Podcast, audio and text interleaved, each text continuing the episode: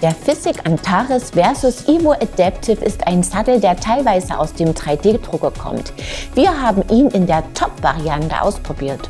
Zunächst aber zeigen wir euch den Test eines Lightville 4-One Gravel Bikes.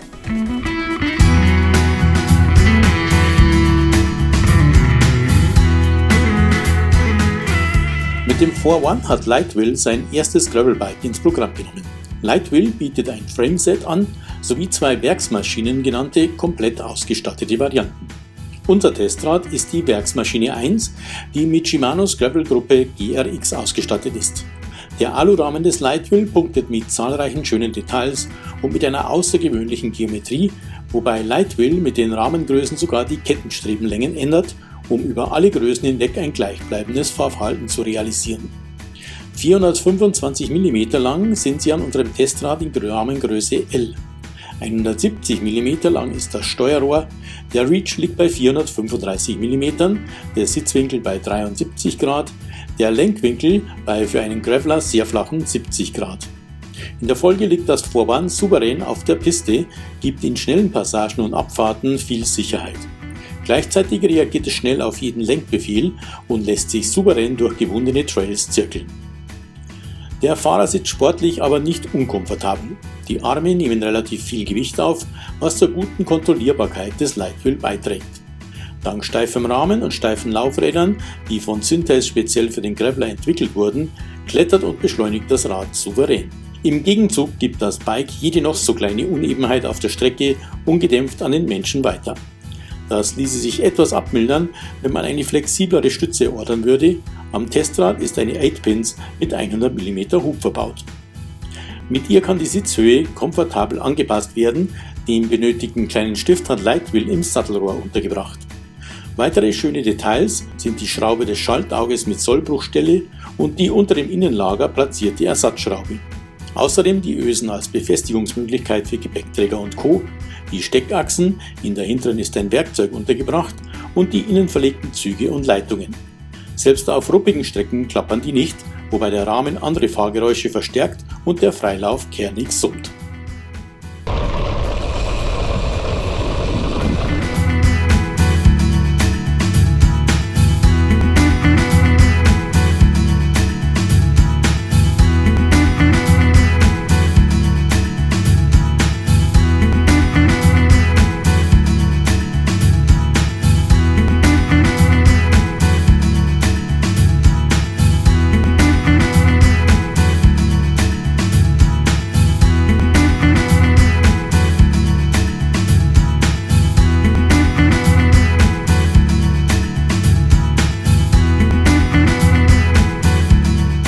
Ausstattung ist rund zusammengestellt. Shimanos GRX ist hier in der 2x11 Variante verbaut. Sie funktioniert ebenso zuverlässig wie die zugehörigen Bremsen mit 160er Scheibe vorne und hinten. Wir würden allerdings eher auf einen Einmalantrieb setzen, wie Leitwill das bei der Werksmaschine 2 tut. Die Gänge sind zwar weniger fein abgestuft, aber ein Umwerfer ist bei Schlamm, Frost und Schnee immer störanfällig. Die GRX-Hebel liegen gut in der Hand, auch die Höcker schmiegen sich bei entsprechender Position angenehm in die Daumenbeuge. Der Carbonlenker kommt wie der Vorbau von Synthes. Er ist ergonomisch geformt, fällt am Testrad allerdings mit 460 mm schmal aus. Hier würden wir auf die alternativ angebotene Breite von 500 mm zurückgreifen. Schön ist auch der Hebel der 8-Pins-Stütze. Er ist allerdings nur in Oberlenkerhaltung zu greifen was bei überraschend auftauchenden kniffligen Passagen für Hektik sorgen kann, wenn man den Sattel absenken will. Wir würden auf die Variostütze generell verzichten und die alternativ angebotene Synthes Carbonstütze wählen und dabei 440 Euro einsparen. Geschmackssache. Auf der Stütze übrigens sitzt ein sehr bequemer Esculap-Sattel. Die Envy Carbon-Gabel fügt sich perfekt ins Erscheinungsbild. Der Synthes Gravel Laufradsatz gefällt nicht nur technisch, sondern auch optisch. Die schlauchlos montierten Schwalbe G1 rollen sehr gut und bieten guten Halt, solange der Boden nicht zu tief wird. Sie sind 1,5 Zoll breit, Rahmen wie Gabel bieten viel Raum für noch breitere Modelle. Gewogen haben wir das Lightwell 4-One Werksmaschine 01 mit 9,34 Kilo. Sein Preis liegt bei 4.580 Euro, dazu kommt die von Händler zu Händler unterschiedliche Montagepauschale. Das Lightwheel Vorwand ist damit nicht günstig, aber es punktet im Gegenzug mit hochwertiger Technik, durchdachten Detaillösungen, einer Top-Ausstattung und nicht zuletzt mit klasse Fahrleistungen.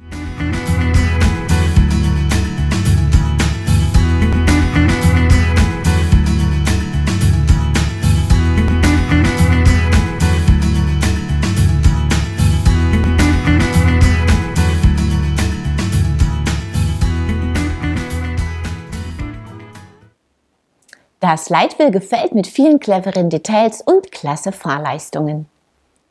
Ich begrüße euch zur 386. Episode von Bike TV, eurem Videopodcast rund ums Rad. Bevor wir uns dem Physik Antares vs. Evo Adaptive intensiver zuwenden, seht ihr einige News. SRAM hat im Februar das Pedalgeschäft des französischen Herstellers Time übernommen. Damit komplettieren die Amerikaner ihr Sortiment unbeliebte Pedale. Die werden unter dem Namen Timesport vertrieben. Nox Cycles hat eine Crowdfunding-Kampagne ins Leben gerufen, um weiteres Wachstum zu finanzieren. Mindestens 6% Zinsen versprechen die Tiroler den Investoren und von Anfang an zeichnet sich ein voller Erfolg der Kampagne ab. Mit der Endoro nimmt Garmin eine neue Multisportuhr ins Programm. Mit stromsparendem Prozessor, starken Akku und Solartechnologie soll die Enduro extrem ausdauernd sein. Bis zu 80 Stunden Laufzeit im GPS-Modus verspricht der Hersteller. Mehr Informationen dazu und viele weitere News findet ihr auf unserer Homepage. Und jetzt zeigen wir euch, wie sich der Antares vs. Evo Adaptive im Test geschlagen hat.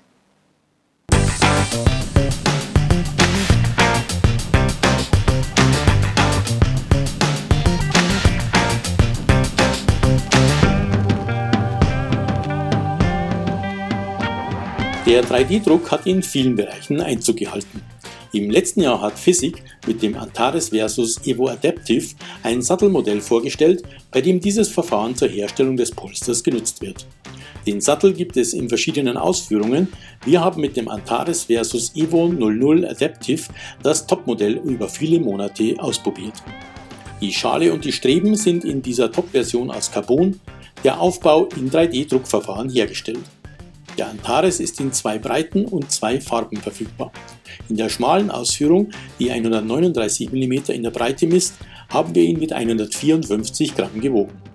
Optisch fällt nicht nur der durchgehende Kanal in der Mitte auf, besonders sticht die offene Struktur des Polsters ins Auge.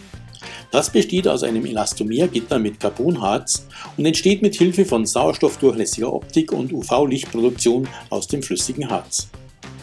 Der Prozess beschleunigt für den Hersteller die Entwicklungszeit und erlaubt es, das Polster in Bereiche zu unterteilen, die nahtlos ineinander übergehen und sich doch unterschiedlich verhalten, je nach Erfordernis des jeweiligen Bereichs.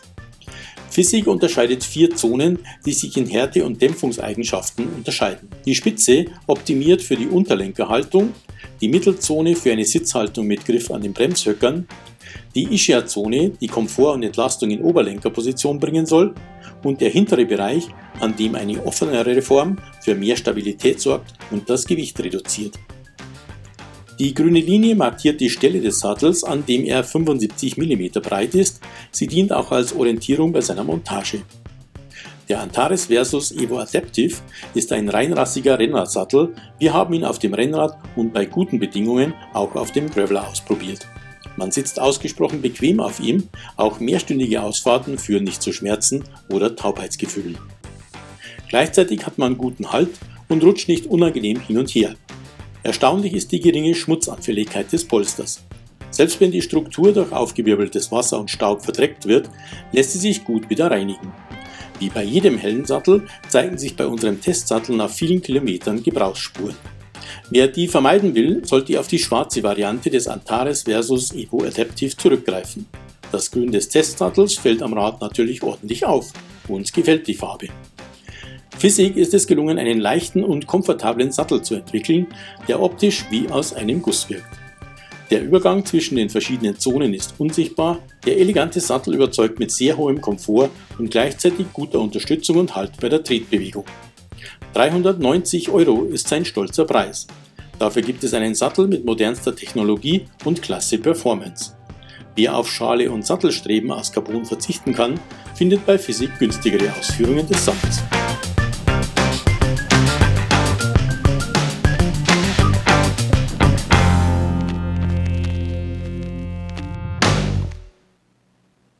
Schick, leicht und sehr bequem. Ein prima Sattel, der auch auf sehr langen Touren für besten Komfort sorgt.